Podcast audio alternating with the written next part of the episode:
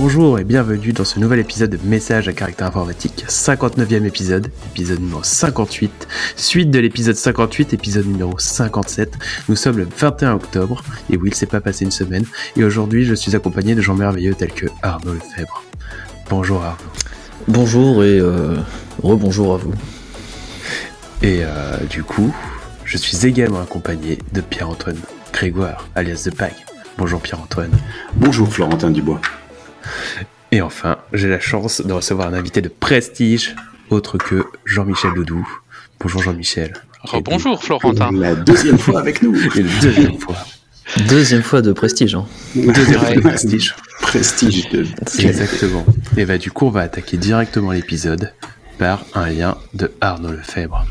Arnaud, je te laisse sortir ce beau lien. Deux liens de Arnaud Lefebvre. Euh, tout à fait. Donc on a, euh, c'est un, un, un, un, lien qu'on a fait nous-mêmes puisque c'est un lien d'une release euh, de Apache Pulsar. Alors en fait, depuis depuis depuis Devox à peu près. ah non, c'est depuis le 5 octobre même, autant pour moi.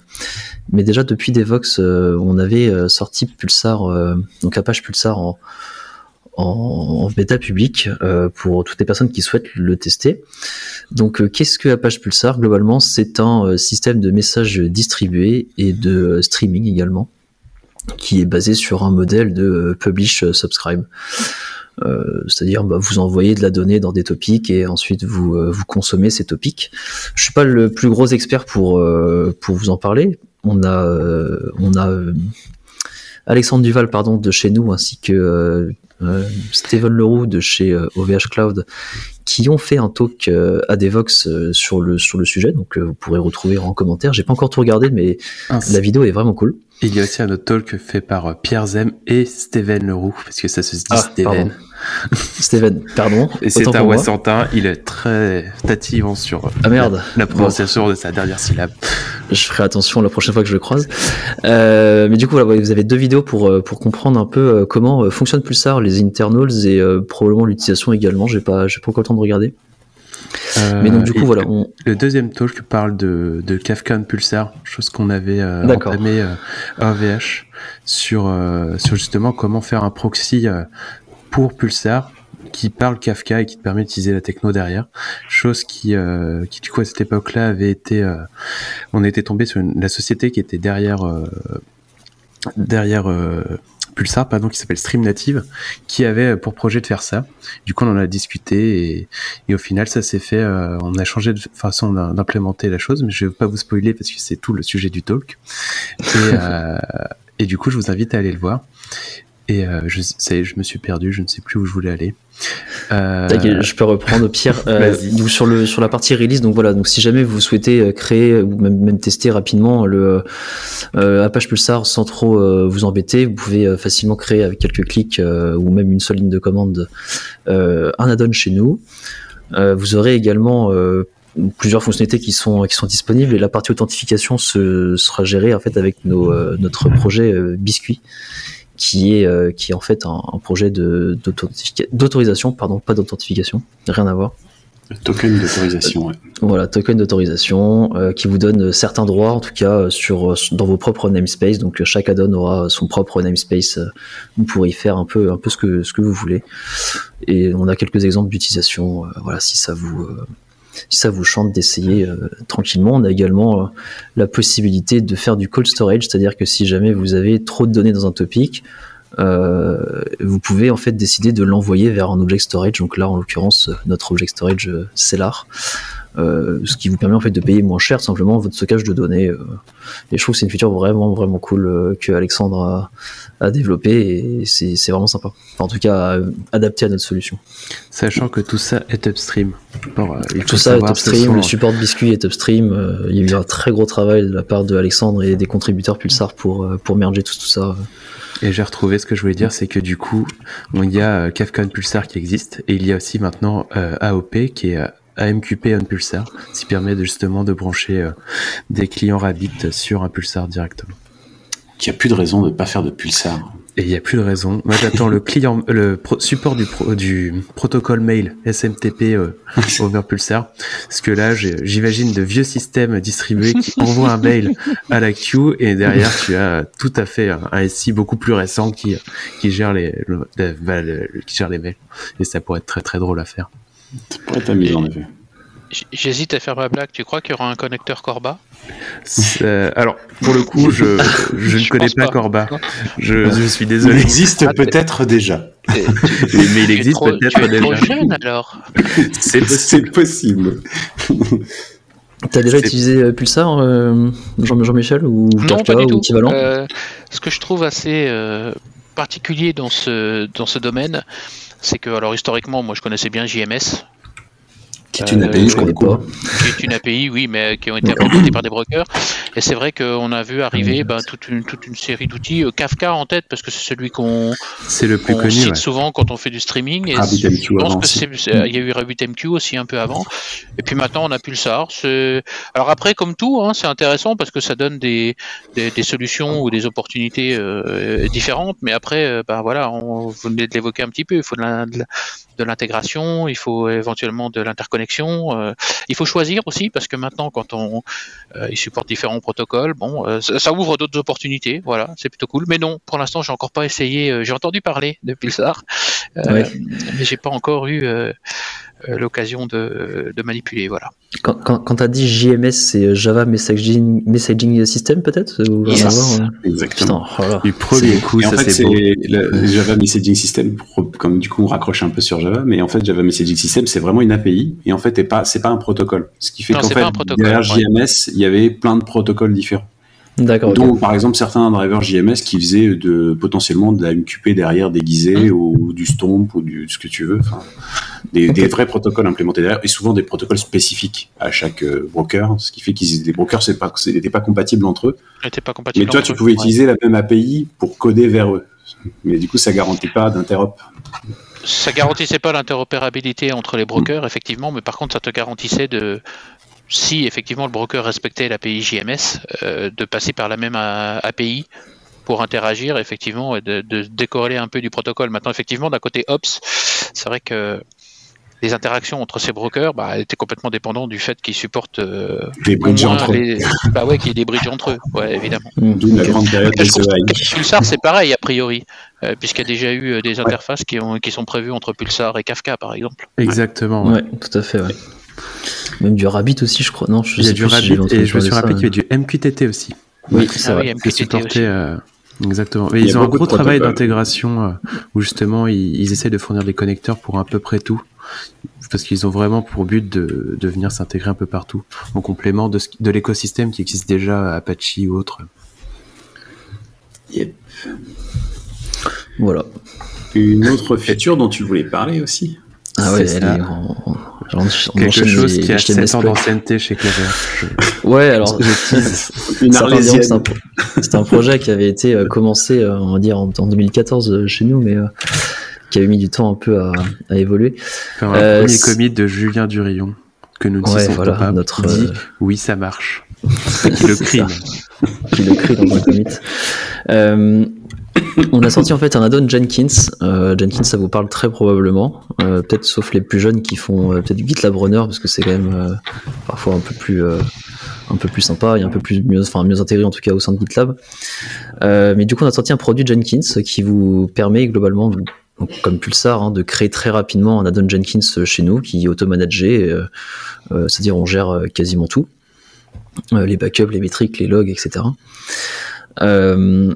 Euh, et qui a l'avantage en fait de pouvoir démarrer des runners directement dans des applications Clever Cloud, euh, donc qui sont euh, qui sont c'est-à-dire dédiés. Vous avez des runners euh, dédiés, c'est pas dans des conteneurs ou autre. C'est on a vraiment euh, vous avez vraiment euh, du CPU et de la RAM qui, qui, est, qui est à vous, avec comme comme maximum 16 CPU et 32 GB de RAM. Donc vous devriez commencer à pouvoir faire des, des, petits builds. On a par exemple notre partenaire Octobus qui qui développe Heptapod qui est notre euh, offre de GitLab managée euh, euh, partagée aujourd'hui, mais du coup qui eux en fait font tourner toute la suite de, tests dans, des runners Jenkins. Enfin, pas Jenkins exactement, mais dans les mêmes types d'applications. Et ils en font en général 10 à 15 VM en même temps, simultané, qui font tourner voilà, tout type de, de tests en fait de GitLab, puisque leur spécificité à eux, c'est de faire du GitLab enfin c'est de faire du Mercurial sur GitLab. Vous pouvez faire du Mercurial sur GitLab, ce qui,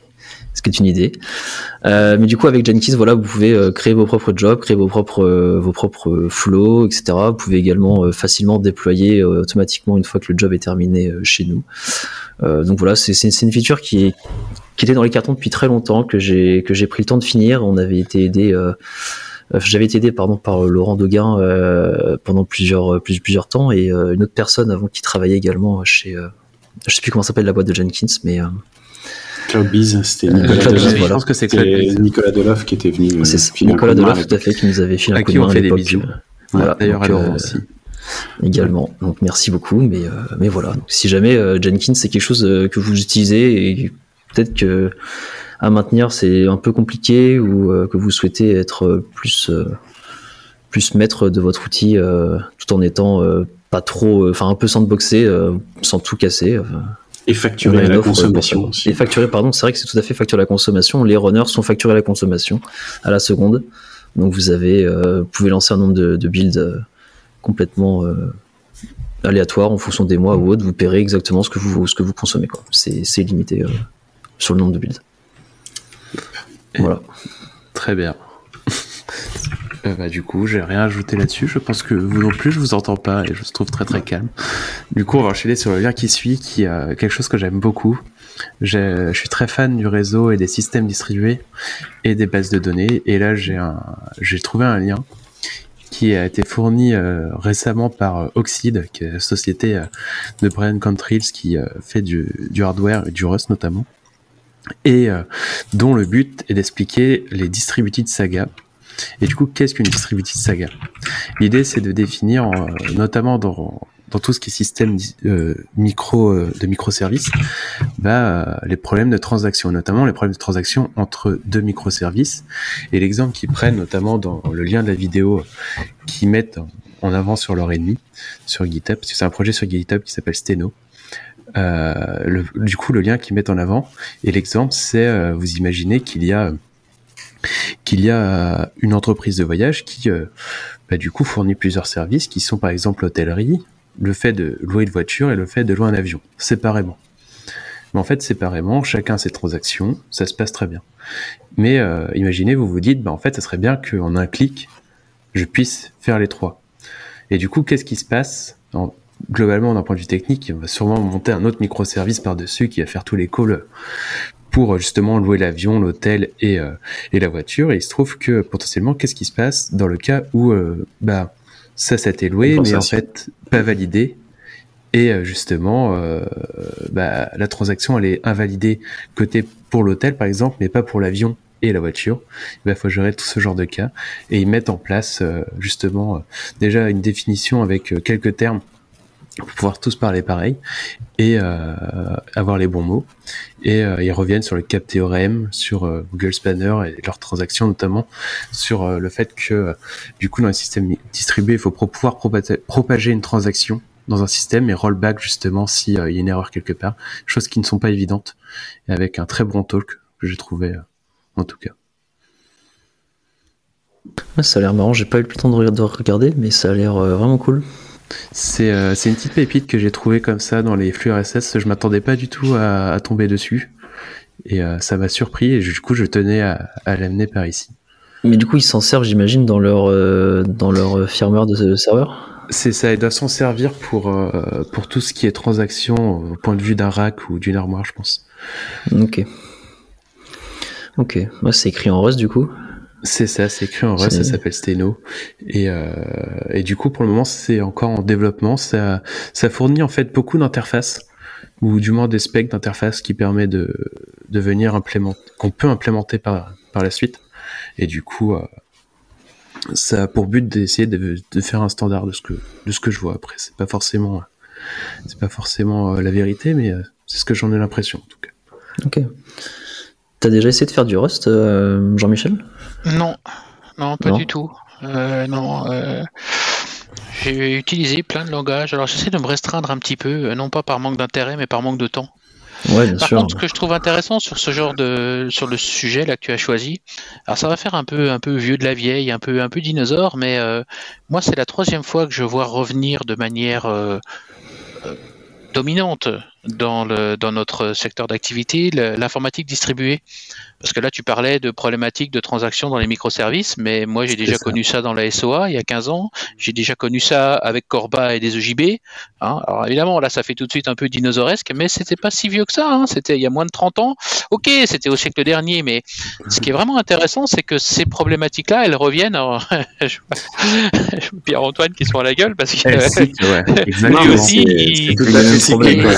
c'est intéressant de, constater euh, pour des gens qui n'ont pas forcément connu ces trois, ces trois périodes-là et probablement les suivantes qui vont arriver, c'est que périodiquement, on a euh, des problématiques, alors qui sont pas forcément liées à un concept, hein, à microservice, au SOA, mais liées au fait qu'on fait de l'informatique distribuée.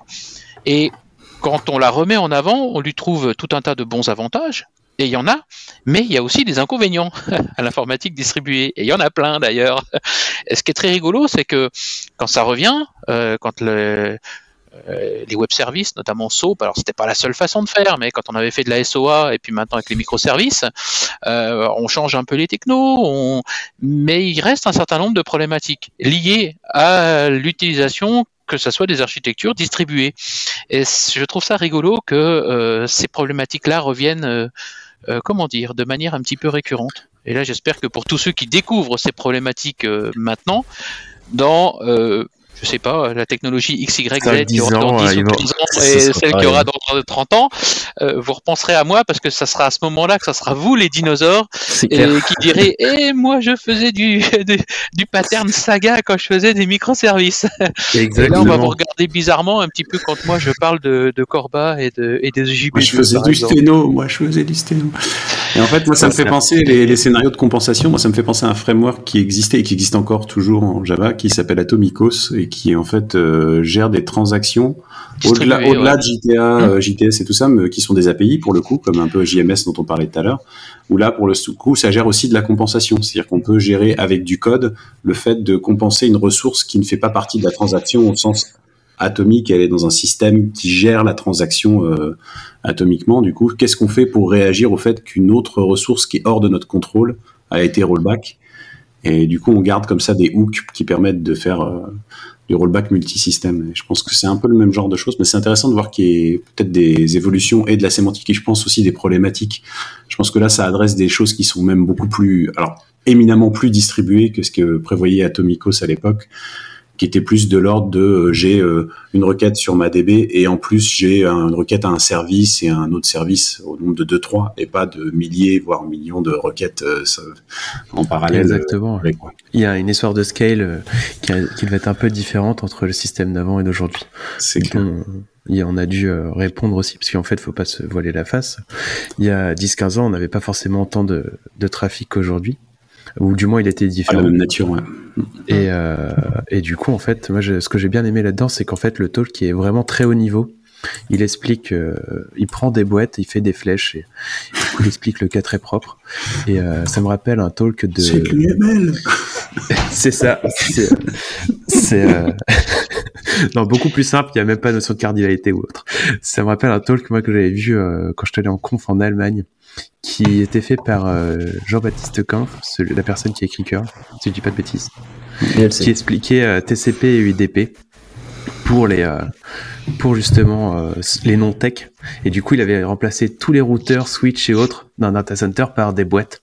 Et, il fait bah, moi quand je fais une requête et ben j'ai un point qui traverse des boîtes et du coup il expliquait que en fait les boîtes savaient parler que TCP ou que UDP et il fallait justement faire en sorte que euh, bah, tout l'internet marche comme ça. Et justement il expliquait comment pourquoi en fait les choix d'HTTP3 étaient arrivés sur du DP pas pas du TCP parce que justement il y avait une notion de, choses où tu pouvais pas recréer de nouveaux équipements sur euh, tu pouvais pas insérer un nouveau protocole parce que les équipements qui existent déjà ne le supporteraient pas et ça coûterait et beaucoup trop cher. Déjà que UDP pour trop long à propager. Ouais. trop, trop, Et j'ai complètement digressé du coup sur le lien. Ah, mais c'est pas grave. Non, c'était dans le thème du lien. Ça n'amène pas de transition facile. Hein, mais c'est toi qui dois faire la transition. Maintenant, c'est toi qui. mais peut-être un jour on aura une implème Java de tout ça et et du coup, on arrivera. Il y a déjà Atomicos, je t'ai dit. c'est vrai, c'est pas faux, mais ça m'amène, ça me, ça me donne une porte de sortie vers une, une propale d'Oracle, et je laisserai euh, la personne qui a ouais, ça, ça, doit, ça, doit, être moi. Euh. En fait, euh, ben, un peu après la sortie, ou immédiatement après la sortie de, Java 17, mi-septembre, Oracle a fait deux annonces. Alors il y en a une dont vous avez parlé, alors pas dans l'épisode précédent, mais dans celui d'avant avec Horatio, euh, sur le changement de licence d'Oracle, mais il a fait aussi une autre proposition à la communauté, euh, c'est de réduire la durée entre deux LTS pour la passer de 3 à 2 ans. Si vous avez suivi un peu ce qu'on a dit dans l'épisode précédent, euh, on a deux LTS alors d'aujourd'hui, Java 11, et puis trois ans après Java 17, parce que c'est le modèle que nous avait proposé Oracle euh, d'avoir trois ans, ce qui correspond un peu globalement au temps qu'on avait euh, entre Java 7 et 8, puisqu'on a eu à peu près trois ans. Alors entre 8 et 9, on a eu un tout petit peu plus, on a eu trois ans et demi, mais c'était pour pas forcément perturber. Et le feedback, je pense que fait Oracle, c'est que finalement, il s'imaginait qu'avec ce modèle, ça allait faciliter l'adoption et ils se rendent compte que c'est pas forcément le cas. Donc là, ils ont proposé euh, à la communauté c'est une proposition hein, pour l'instant, elle n'est pas encore, euh, elle est pas encore actée, elle n'est pas encore validée, euh, de réduire le délai entre deux LTS de 3 à 2 ans. Ce qui fait que ça serait plus Java 23, la prochaine LTS, mais Java 21. Alors à l'heure d'aujourd'hui, le feedback qui a été donné, ça a été essentiellement par les fournisseurs de distribution du JDK elle est plutôt globalement positive, même si globalement, bah, pour eux, ça va leur nécessiter plus de boulot, hein, parce qu'ils vont avoir plus de branches à gérer, forcément, et donc à supporter, évidemment. Euh, à part un qui a émis quelques qui n'est pas forcément beaucoup autant joué que les autres, on va dire. Euh, au niveau de la communauté, c'est plus c'est plus mitigé. Euh, en tout cas pour les, feedbacks que j'ai eus. Donc on verra, voilà, si cette proposition euh, est retenue. Moi, je personnellement, je pense que ça va peut-être pas forcément favoriser parce que on est sur à peu près euh, le même temps. Est-ce que le fait d'accélérer LTS, ça va encourager les gens à migrer plus régulièrement? Je ne sais pas. L'avenir nous le dira. C'est ce que je Bon, déjà, il faudrait que ça, soit accepté. Hein. C'est pas encore, c'est pas encore fait. Hein. Est-ce que le fait de créer plus de LTS va inciter à, faire, à faire bouger les gens plus vite? Parce que du coup, si on crée plus de LTS, potentiellement, on va les, euh, on va les déprecate plus vite aussi? Oui, c'est évidemment un des risques de cette accélération. Ça Moi, crée, perso, ça crée un gros gap quand même. Aussi, hein. euh, Ça crée quand même un gros gap parce que là, si tu regardes là actuellement, la, la Java 8 hein, est, encore supportée par euh, pas mal d'éditeurs jusqu'à 2023 ce qui est potentiellement le moment, si on est en 2021, euh, où sortirait la 21, c'est-à-dire la prochaine LTS, si on se base mm. sur deux ans, et on aurait donc du coup euh, quatre LTS en même temps potentiellement supportés. Mm. Oui, supportés. avec un gap en fonctionnalité entre la 8 et la 23 et la 21 qui va être quand même assez euh, assez, large. Ben, c'est là, là, où moi je suis assez surpris que quasiment tous les principaux fournisseurs de, distribution d'un JDK euh, sont très enjoués avec cette proposition. Sauf un, euh, oui, c'est sûr, mais enfin après, euh, qui prend du support? Bah, c'est des contrats qui Java et qui prennent pas de support. Donc à la limite, c'est Oracle, qui le propose et c'est du support dont une bonne partie est upstream. Donc finalement, pour les gens qui fournissent des contrats de support, bah il y a beaucoup de choses qui sont fixes upstream, donc ils n'ont pas tellement besoin à s'en soucier. Non, mais comme euh, tu l'as dit, ils vont devoir offrir du support sur potentiellement euh, NLTS. Alors évidemment, après, elles se cumulent. Donc, euh, c'est ça, et les, pages de sécurité potentiellement qui peuvent différer. Hmm. c'est les backports, c'est les backports de patch qui sont qui sont coûteux. Ça va être compliqué. Ouais. Oui, parce qu'il y a des fois, par exemple en Java 9, la classe string, string, Java Long String, elle a été intégralement réécrite. Mm. Jusqu'à Java 8, c'était un tableau de char, là c'est un tableau de byte. Donc je laisse imaginer, bon, grâce à l'encapsulation, c'est complètement transparent pour nous en termes d'API, mais en interne, c'est complètement différent. C'est pas pareil, D'accord, donc là, quand il faut, euh, si jamais il y avait un bug, bah, effectivement, c'est pas, c'est pas simplement un simple merge, quoi. Là, c'est un, un, vrai backport dans ces cas-là. Alors évidemment, ils réécrivent pas toutes les classes non plus, hein, mais euh, bon, je sais pas. On verra ce que va donner cette proposition. Est-ce qu'elle sera acceptée ou pas? D'un avis perso, est-ce que ça va encourager euh, les entreprises ou les développeurs à migrer? Je sais pas. Je suis beaucoup plus mitigé. Euh, moi, ce que je voyais, c'était bah, Java 11. Alors même s'il y avait des, réticences parfois erronées à migrer hein, euh, à cause d'une crainte des modules, alors que euh, on n'est pas obligé de faire des modules. Et puis les modules apportent des choses dans la JVM elle-même, sur le temps de démarrage, sur des choses comme ça qui peuvent justifier cette migration à Java 11. Là maintenant, il y a une 17 qui arrive, donc il y a deux versions majeures de retard quand je parle à des développeurs, souvent quand euh, il y a un développeur qui demande à un autre développeur quelle version de Java tu utilises euh, il y a un an, quand on disait ah moi je suis en Java 6, ah, ah, ah t'es en Java 6, t'as deux versions majeures de retard. Ouais, ok, mais maintenant les gens qui sont en Java 8 par rapport à la 17, alors ok, elle vient juste de sortir, hein, mais il y a aussi deux versions majeures de retard. Hmm.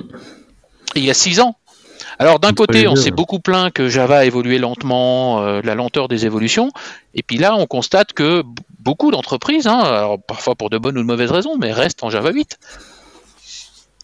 Et quelque part, je trouve ça paradoxal, et je suis vraiment pas sûr que le fait d'accélérer euh, le rythme de release, alors qui pourrait apporter des choses, ça encourage euh, à migrer. Par contre, je pense, et ça va être le cas avec Java 17, il y a quand même certaines, certaines choses annexes, notamment les dépendances.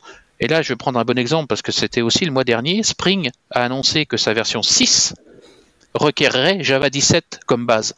Donc ça veut dire qu'à un moment donné, comme ceux qui sont en Java 6 actuellement, on risque de se trouver coincé à ne pas pouvoir évoluer vers des versions supérieures du framework bah, parce qu'il requiert une certaine version de Java.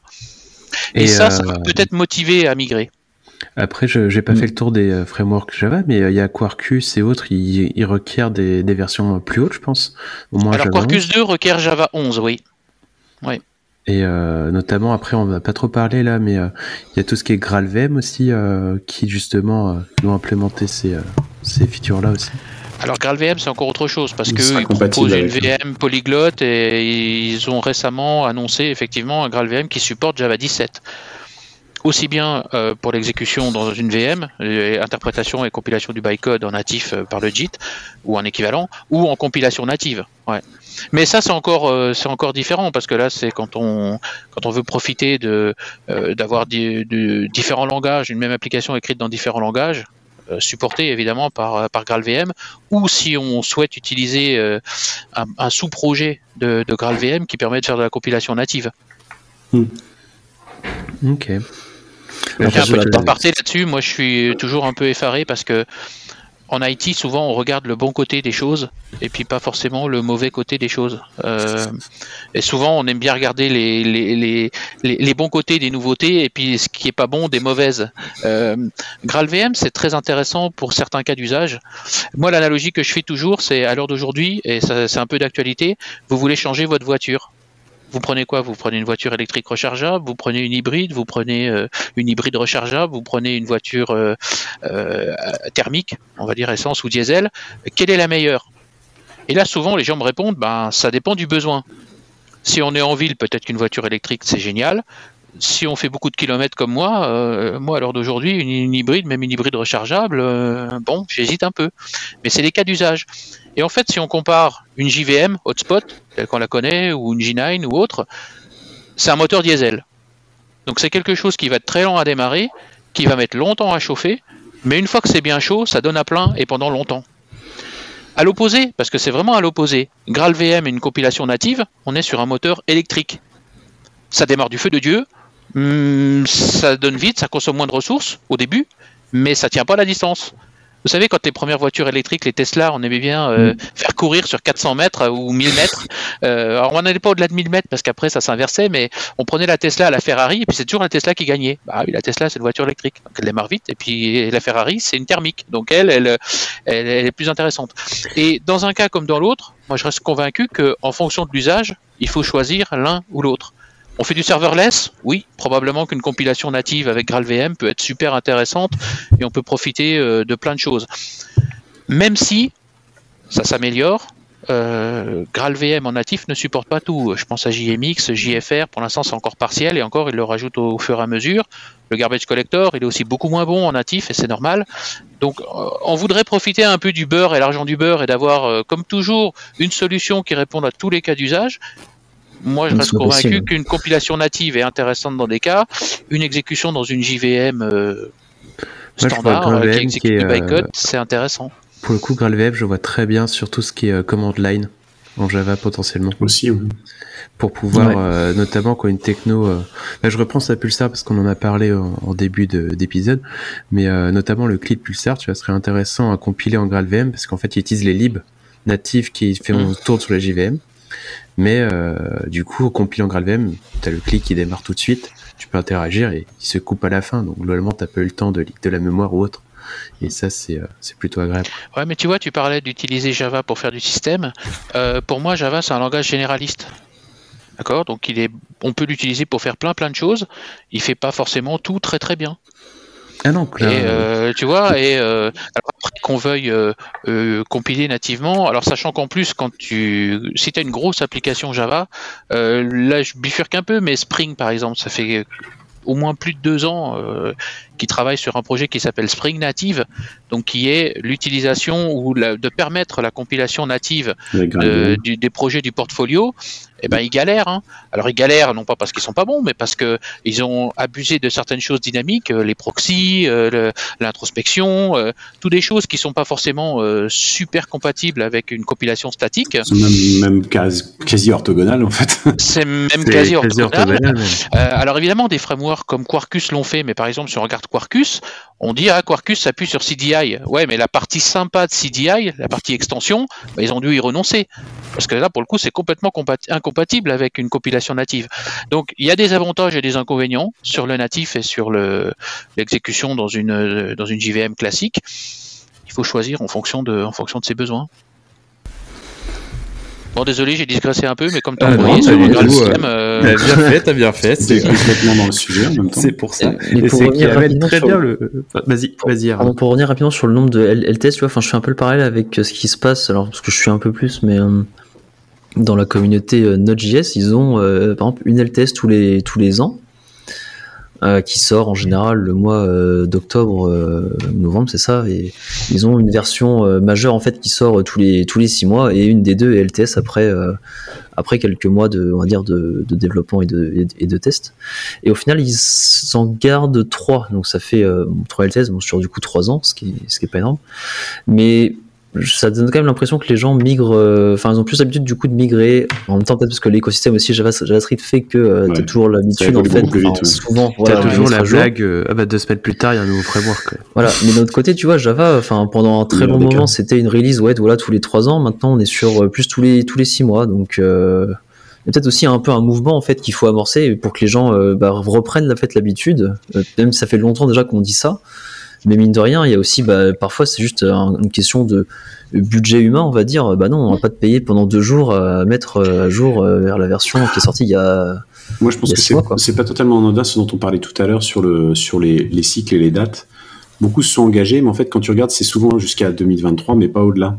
Et en fait, quand tu regardes pourquoi la plupart des vendeurs seraient d'accord, c'est qu'en fait, euh, ils n'ont pas forcément envie d'étendre jusqu'à 2024 Java 8. Ils ont, probablement envie de dropper Java 8 et de ramener un cycle vers trois nouveaux euh, produits, tu vois, de faire remonter les gens au moins vers Java 11, décaler un peu et décaler un peu et décaler un peu plus vite et faire accélérer un peu le cycle, justement pour n'en garder que trois probablement sur un cycle de six ans, quelque chose comme ça, parce que 9 ans c'est quand même très long.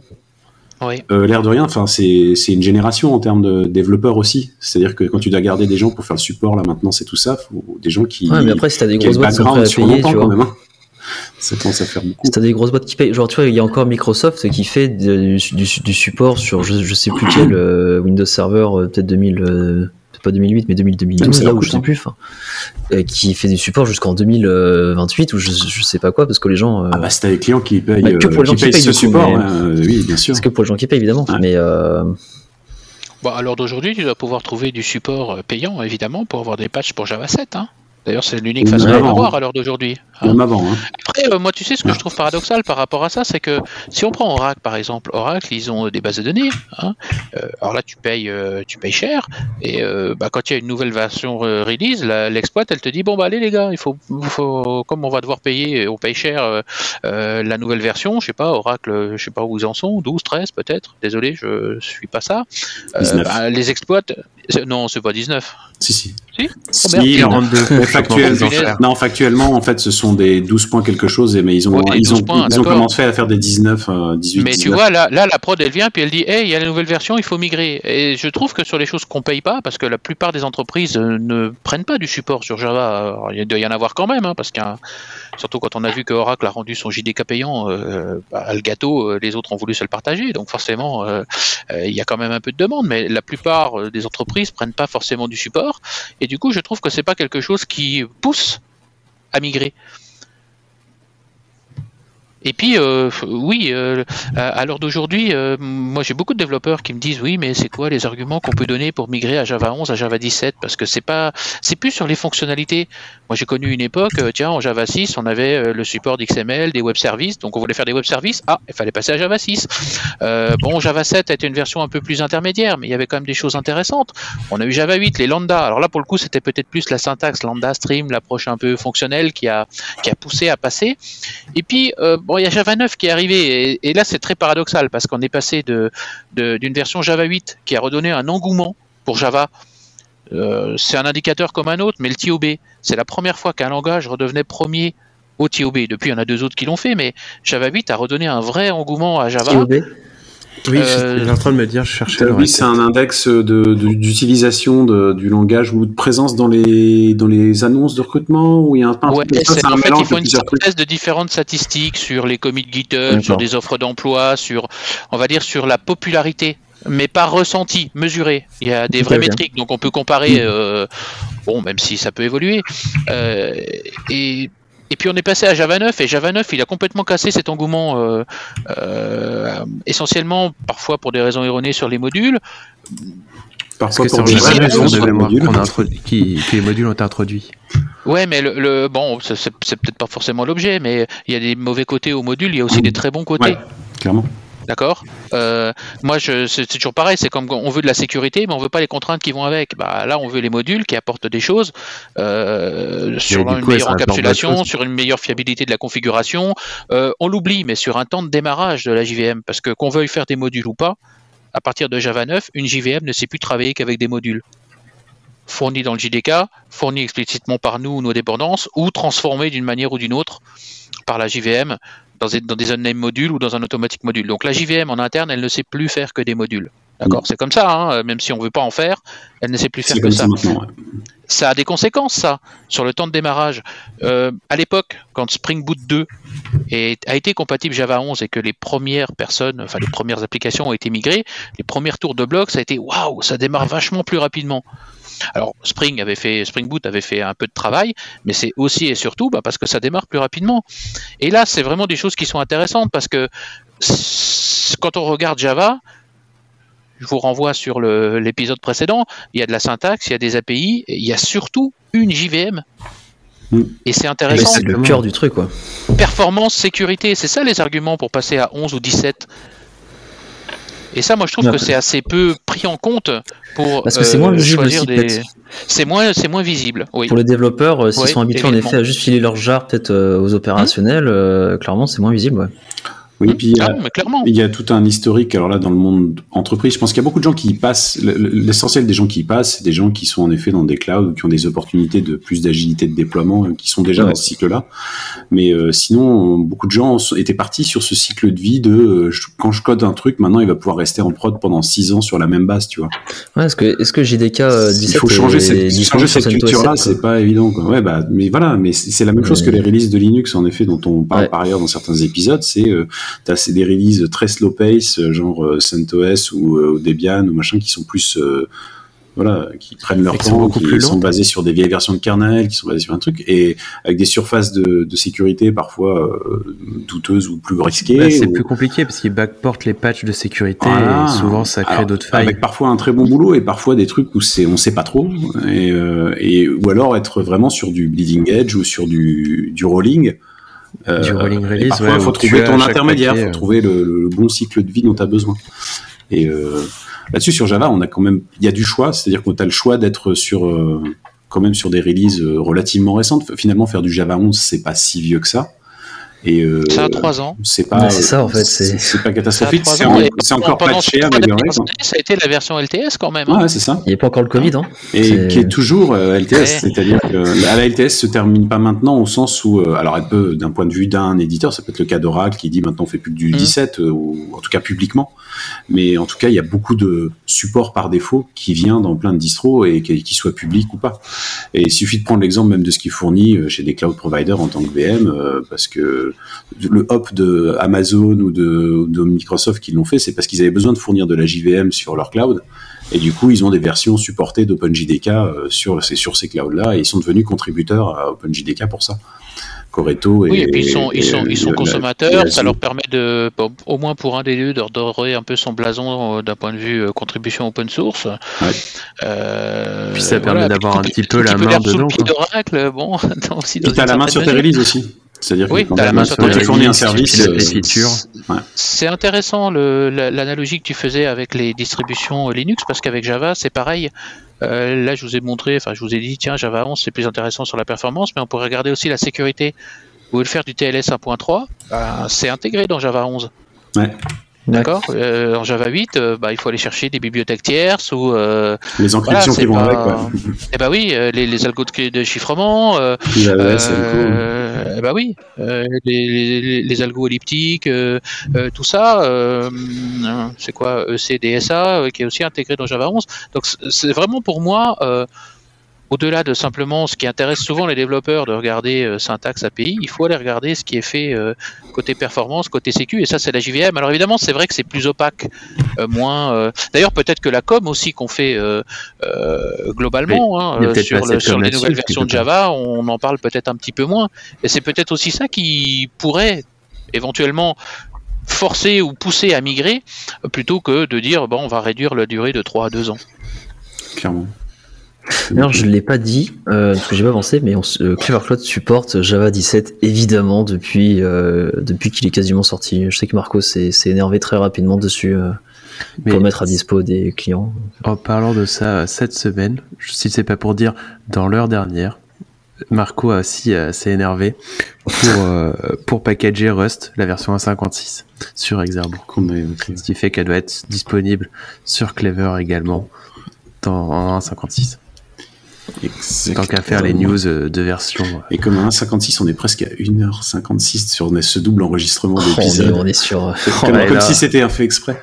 Et, euh, et comme, on parlait de version justement et de compatibilité, on a il y a un petit lien que j'avais ramené. Désolé de faire la transition, Florentin. Euh, non, vas-y, fais-toi plaisir. Je sens que tu n'as envie que ça. Je suis à fond, je, suis à fond là-dessus. Non, en fait, ça m'avait complètement échappé le projet OpenG9 en fait, qui était donc G9, qui était donc le une JVM de d'IBM, si je dis pas de bêtises, qui a été reversé à la communauté, euh, et qui est, passé en projet. Euh, et, en fait, ils ont donc une JVM qui sort, alors qui du coup est pas compatible pour l'instant euh, Java 17, donc qui est un peu à contre-pied avec une sortie en ce moment, euh, qui est compatible, qui, qui ne cible pour l'instant que Java 8 et Java 11, mais qui a des versions qui supportent complètement les, les, architectures Arch64 ou, ou ARM. Donc, ce qui peut être intéressant pour des personnes qui ont, des use cases un peu décalés. Et il y a une techno là-dedans qui que je trouvais assez intéressante, c'est en fait ils ont un, un JIT serveur qui est distinct de la JVM, qui tourne à côté mmh. et qui donc prend en, cas, prend, prend en charge tout ce qui est euh, compilation JIT dans un process à part. Donc ça a vraiment un profil d'optimisation complètement et radicalement différent de ce qu'on peut avoir euh, dans, la plupart des autres JVM. Pour le meilleur, pour le pire, je n'ai aucune idée. Moi, la nouvelle m'interpellait parce que j'avais complètement zappé ça. euh, et, donc j'ai vu ça passer. Euh, est-ce que c'est quelque chose que tu as déjà vu, utilisé, tour, vu tourner ou pas Alors, le, le, le serveur, non, mais euh, G9 à l'époque, moi oui, je l'avais utilisé parce que euh, c'est intéressant ça, parce que avec ce nouveau modèle de release, on a aussi redécouvert qu'il n'y avait pas qu'une JVM. Et d'ailleurs, il n'y a jamais eu qu'une JVM en Java. Souvent, quand on dit la JVM, on fait plutôt référence à celle de Sun Oracle, donc la hotspot. Mais il y a toujours eu d'autres JVM. Oui, Azul, par exemple. Azul, qui, qui, qui, proposait la sienne. Alors parfois, elles étaient payantes, parfois elles étaient gratuites. Et notamment, IBM a effectivement proposé euh, G9. Alors historiquement, bah, parce qu'ils avaient besoin d'un portage d'une, d'une euh, sur AX. D'accord? Donc ils proposaient, d'ailleurs à l'époque c'était les seuls qui proposaient euh, une JVM sur AX, il fallait prendre une G9 d'IBM. Ils ont open sourcé effectivement à la fondation Eclipse. Euh, d'ailleurs petit aparté euh, avec ça, la fondation Eclipse maintenant en termes de de, de, ce qu'elle de ce qu'elle a dans son giron de l'écosystème Java, ça va ça va vous faire rire, hein, enfin ou pas, je ne sais pas, mais elle est presque full stack maintenant. J'ai horreur de ce terme. D'accord. Tu entends quoi par ça Je cache un peu tout. Ouais. Euh, on n'a rien entendu. On n'a rien entendu. Mais euh, elle a un IDE, elle a une JVM, elle a Java EE. Plus tout un tas de bonnes API, Eclipse Collection, Vertix, euh, j'en passe, c'est des meilleurs. Pendant longtemps, dans l'écosystème Java, c'était Apache qui était euh, un peu la fondation qui avait le plus de choses concernant euh, Java. Alors d'aujourd'hui, c'est de loin et de très loin la fondation Eclipse. Bon, fin de mon petit aparté sur la fondation Eclipse, je reviens sur G9. Donc oui, euh, IBM a, a, open sourcé le cœur de sa JVM, Mm. l'a donné à la fondation Eclipse. Euh, ce qui fait que d'ailleurs, si vous avez suivi, alors c'est plus le cas maintenant, mais Adopt OpenJDK, euh, qui a été euh, la première distribution vraiment gratuite qui a été proposée. Alors depuis, il y en a eu plein pour fournir un, un, JDK. Mm. Bah, ils ont ils sont passés aussi à la fondation Eclipse sous le nom Adoptium. Mm. alors là, ça, ils ont eu un petit un petit changement, c'est que Adopt OpenJDK proposait un JDK de différentes versions on pouvait choisir Hotspot ou OpenG9 comme, euh, comme JVM. Alors c'est intéressant parce que si on fait euh, des comparatifs, et Eclipse notamment le fait en disant tenez, regardez, on démarre Eclipse dans une hotspot, on démarre Eclipse dans une G9. Qu'est-ce qu'il y a de bien, qu'est-ce qu'il y a de moins bien? Alors, Ils vont vous expliquer que ça démarre plus vite, que ça consomme un peu de mémoire, mais que sur le long terme, euh, la hotspot elle peut devenir un peu un peu meilleure. Mais voilà, c'est des stratégies différentes. Bah, là, tu parlais du JIT Pierre-Antoine, ça peut être euh, ça peut être intéressant et euh, ce qui va être garanti, c'est que le bytecode sera exécuté de la même manière grâce au TCK, mais ça n'empêche qu'ils peuvent avoir des garbage collectors différents, ils peuvent avoir des JIT différents, des optimes très différentes, qui vont peut-être être meilleures ou moins bonnes dans un cas d'usage ou dans un autre. Et du coup, alors évidemment, ça demande à benchmarker, ce qui n'est pas forcément facile, mais ça peut être intéressant j'ai un de nos clients que je ne citerai pas qui, euh, quand euh, il a fallu qu'ils choisissent euh, un fournisseur d'OpenJTK, ils ont fait des benchmarks avec Hotspot et avec euh, OpenG9. Et la conclusion, c'est que ça n'a pas été. Alors, ils ont des cas d'usage très spécifiques et assez gros, on va dire. Euh, mais le, le, truc, ça aurait été, euh, on aurait bien voulu le meilleur des deux mondes. les choses intéressantes de la Hotspot, les choses intéressantes de la G9. Et ça, c'est un petit peu comme d'habitude. On a des divergences, des choses. et puis on vont finir par faire du Rust. c'est ça. Ah, tu sais, quand tu fais déjà du Java, du C, du Fortran et du JavaScript, je suis pas sûr que tu envie de mettre un encore non, autre tu, chose. tu peux dégager le C euh, et tout. Tu... euh, oui, mais tu peux pas. Ah, vas-y, tu, peux pas. tu peux pas.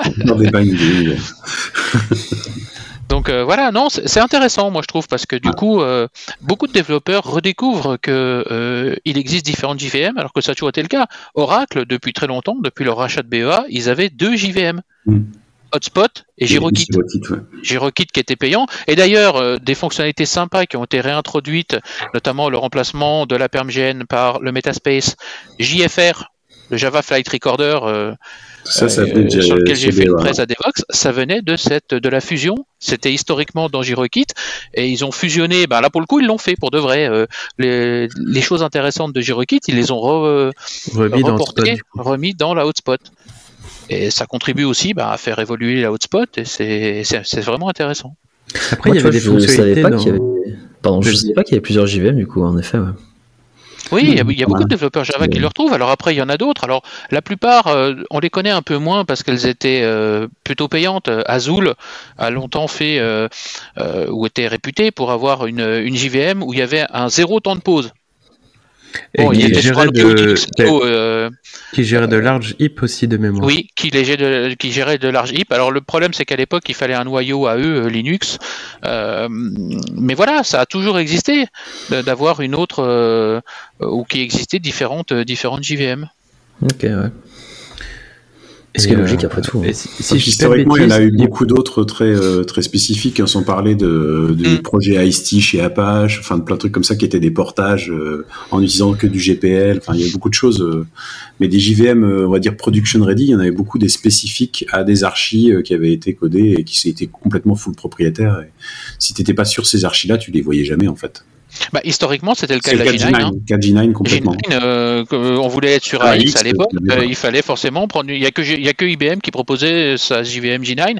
Alors, effectivement, maintenant, on la redécouvre parce que, comme ils l'ont open sourcé, bon, la fondation Eclipse euh, communique aussi beaucoup plus là-dessus. Ben, ça, nous permet de. Ou en tout cas, ça permet à beaucoup de développeurs Java de découvrir qu'il y a d'autres d'autres JVM que la, que la hotspot.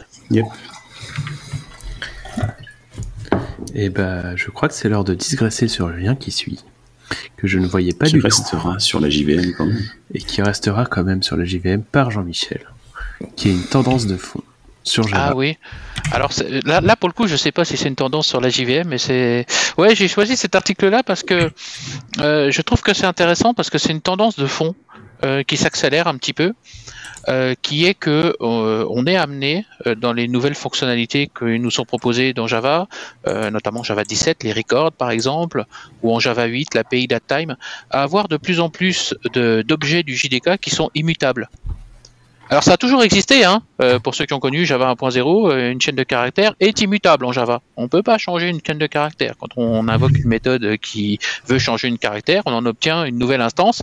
C'est tout le principe de l'immutabilité. Et bien sûr, il faut bien penser à réutiliser cette nouvelle instance pour, euh, pour ne pas avoir de surprise. Et une vraie tendance de fond, et je alors, c'est pas que le constat de, de cette tendance de fond, c'est de s'interroger pourquoi on commence à avoir, alors que Java est orienté objet, euh, la programmation orientée objet normalement nous pousse, alors elle nous interdit pas hein, de faire du, de l'immutable, loin de là, mais euh, un objet, ben, c'est basiquement j'encapsule dans une même entité un objet, des données et les traitements que je vais associer à ces données dans le but d'en garantir la cohérence. Donc quelque part, on nous pousse à raisonner mutable. Et quand on voit la tendance euh, côté Java, dans le JDK, alors encore une fois, pas surtout, mais on commence à voir de plus en plus de choses immutables. L'API DateTime, les records. Et on peut, le, le, fond de cet article, qui est intéressant, euh, c'est de s'interroger un petit peu pourquoi. Et on constate qu'il y a deux, euh, deux raisons majeures à ça. Euh, c'est, euh, et c'est pas qu'en Java, c'est la multiplication du nombre de paradigmes dans un langage. Mhm. Java historiquement, il est orienté objet. À partir de Java 8, alors Java n'est pas et ne sera probablement jamais fonctionnel. Mais on a une approche fonctionnelle et ça a plu. Les streams, les lambda. Les streams, ça, a son usage, ouais. Ça a son usage. Son usage. Donc on a cette, euh, ce mix de paradigmes maintenant objet euh, fonctionnel sur lequel je vais revenir. Et puis on a aussi toujours quelque chose qui nous a embêté en quand on raisonne mutable et qu'on fait du multithreading, on a tout de suite des problèmes mécaniques qui arrivent de gestion de concurrence. D'accord? Alors que quand on raisonne en immutable, et c'est d'ailleurs une des raisons pour lesquelles, pas la seule, mais une des raisons pour lesquelles le fonctionnel nous devrait nous forcer, ou nous force, à raisonner en immutable. Et là, je trouve ça très intéressant parce que, au-delà de, effectivement, qu'on commence à avoir des classes, de plus en plus de classes, bon, mais si pour l'instant c'est encore que quelques-unes, immutables en Java, comme on introduit un nouveau paradigme, et je vous laisserai y réfléchir, mais le paradigme objet qui nous force à plutôt raisonner en mutable, quand on veut le mixer avec un paradigme fonctionnel ou une approche fonctionnelle qui nous force à raisonner en immutable, bah là on essaye de mixer de, l'eau et de l'huile. Et au final, on n'arrivera probablement à faire ni bien ni l'un, ni bien ni l'autre. Parce que du coup, ça demande pour les développeurs d'avoir une bonne connaissance des concepts objets mutables, d'avoir les connaissances en fonctionnel qui nous imposent normalement de travailler en immutable. Alors je dis normalement parce que comme en Java c'est qu'une approche, ça force le développeur à raisonner différemment. Alors que ça fait 5, 10, 15, 20, 30 ans pour certains qu'on raisonne plutôt en PO, en mutable. Et cette, cette tendance de fond, euh, elle se justifie ben, par le mix de paradigmes fonctionnels et aussi euh, ben, pour nous faciliter ou pour nous éviter des ennuis sur le multithreading. Parce qu'à l'heure d'aujourd'hui, on est confronté aussi à deux choses. Et c'est pour ça que l'API Stream est arrivé dans l'API euh, Java. C'est que pour exploiter la puissance des processeurs, on parlait dans l'épisode précédent des, des, M1 et tout ça, il y a du multicœur, D'accord? Donc si on veut exploiter cette puissance, il faut paralléliser. D'accord? C'est un peu incontournable. Et puis, euh, Florentin, tu l'as fait remarquer aussi dans l'épisode précédent, on a aussi une augmentation des volumes. Exactement, des volumes de trafic. Et tout ça, euh, c'est une vraie tendance de fond qui a comme résultat effectivement de voir arriver euh, donc le d'ailleurs c'est un peu le prétexte de, de, cet article que je trouvais plutôt pertinent euh, c'est de dire bah voilà euh, pourquoi on a cette tendance là bah, c'est essentiellement à cause de l'ajout de, cette approche fonctionnelle donc d'un nouveau paradigme de développement dans un langage historiquement orienté objet comme Java, et puis le besoin de paralléliser et pour s'éviter des ennuis, bah, de travailler de plus en plus en immutable. Et je trouve que là, il y a une vraie au-delà de simplement j'ai quelques objets immutables en plus dans le JDK, il y a une vraie réflexion de fond et une tendance de fond qui va probablement euh, ne pas s'arrêter mm. dans, euh, dans le futur. Et puis qui va aussi, euh, je pense qu'il y, a toutes les problématiques de sécurité dans la, dans la mutabilité par défaut qui qui est pas anodine en fait, au-delà de la performance. Ah oui, bien sûr, oui, D'ailleurs, si, à l'occasion, si tu n'as pas regardé Rust, c'est toujours des flags Rust. Hein. C'est comme la, la, base de la de la de l'immutabilité par défaut et de la mutabilité déclarative et euh, et, très et, renforcée par le compilateur. Juste pour ça, c'est intéressant de regarder, sans creuser plus loin, parce que ça fait réfléchir complètement différemment à la manière de coder dans d'autres langages. Après, c'est assez déformateur. ah bah ouais, ouais, j'imagine. Mais tu sais, tu disais sécurité, c'est une des raisons, alors pas la seule, il y a aussi un peu la performance, entre autres, que les chaînes de caractères, la classe string, soient immutables en Java. Ouais, c'est ce qu'explique l'article, en effet. Mm. Et euh, moi, je, reviens sur euh, l'API de Stream. Euh, je me souviens qu'elle est sortie juste un peu après un projet qui s'appelle ReactiveX. Je sais pas si ça mm. vous parle. Mm. Et, et, du coup, je me demande à quel, à quel point, justement, ce projet-là a influencé l'API Stream parce qu'en fait on retrouve beaucoup les opérateurs de, de base, en tout cas de ReactiveX, qui sont le map, le filter. Euh, Alors j'aurais tendance à dire aucun parce que ce qui est intéressant, c'est le ouais. En fait, tu c'est intéressant. Alors là, ça digresse un peu donc suite à une petite euh, interruption technique, nous reprenons, euh, peut-être dans le désordre, suivant comment le montage sera fait, on sera peut-être pas placé pareil et tout ça, mais en fait on, a, eu une, on a une petite panne et on va reprendre les quelques minutes de fin de ce podcast et on en était à parler donc euh, bah, des problématiques, des problématiques de l'approche du streaming en fait dans la JVM et des traitements asynchrones non bloquants et du fait que ça avait amené notamment bah, le besoin d'utiliser du pattern matching notamment et euh, de nouvelles manières de programmer, des nouvelles manières de gérer euh, un petit peu tous ces tous ces types d'états. Et euh, c'est à peu près de ça qu'on parlait après, normalement, après, avant le, le, problème technique qu'on a eu d'enregistrement. Ce qui se passe, c'est qu'il y avait moins un quart d'heure entre le temps où on a fini tout ça et, tout. Et donc on a du mal à se souvenir de ce qu'on a dit précisément et, à raccrocher les wagons. Donc là, on, a, on a perdu un peu de jus entre temps, mais euh, mais voilà, c'était à peu près de à peu près de ça qu'on parlait et ça faisait un peu la conclusion justement sur ces nouvelles manières de de programmer ces nouveaux paradigmes et sur la, conclusion sur le lien qu'avait amené Jean-Michel qui évoquait tout ça en fait euh, et notamment l'apport euh, de l'immutabilité ou de l'immuabilité comme je disais immutabilité quand on anglicise et immuabilité en français même si on dit tous immutable en fait en définitive Exactement, que du coup, justement, ça va apporter euh, plusieurs paradigmes. Et on en parlait aussi d'un point de vue performance et tout. je sais pas où est-ce qu'on s'est arrêté exactement. Et, euh, et, voilà, donc on va quand même enchaîner sur euh, le lien d'après qui n'est pas un lien mais un point culture que notre ami Hubert essaye d'insuffler dans, dans le podcast parce qu'on soupçonne qu'il essaye de relarguer ses points cinématographiques et on leur laissera plus de détails au moment où Hubert animera ou sera dans un épisode de Chebassi. Et euh, un invité. Ceci un invité. Et là, il sera un petit peu deg.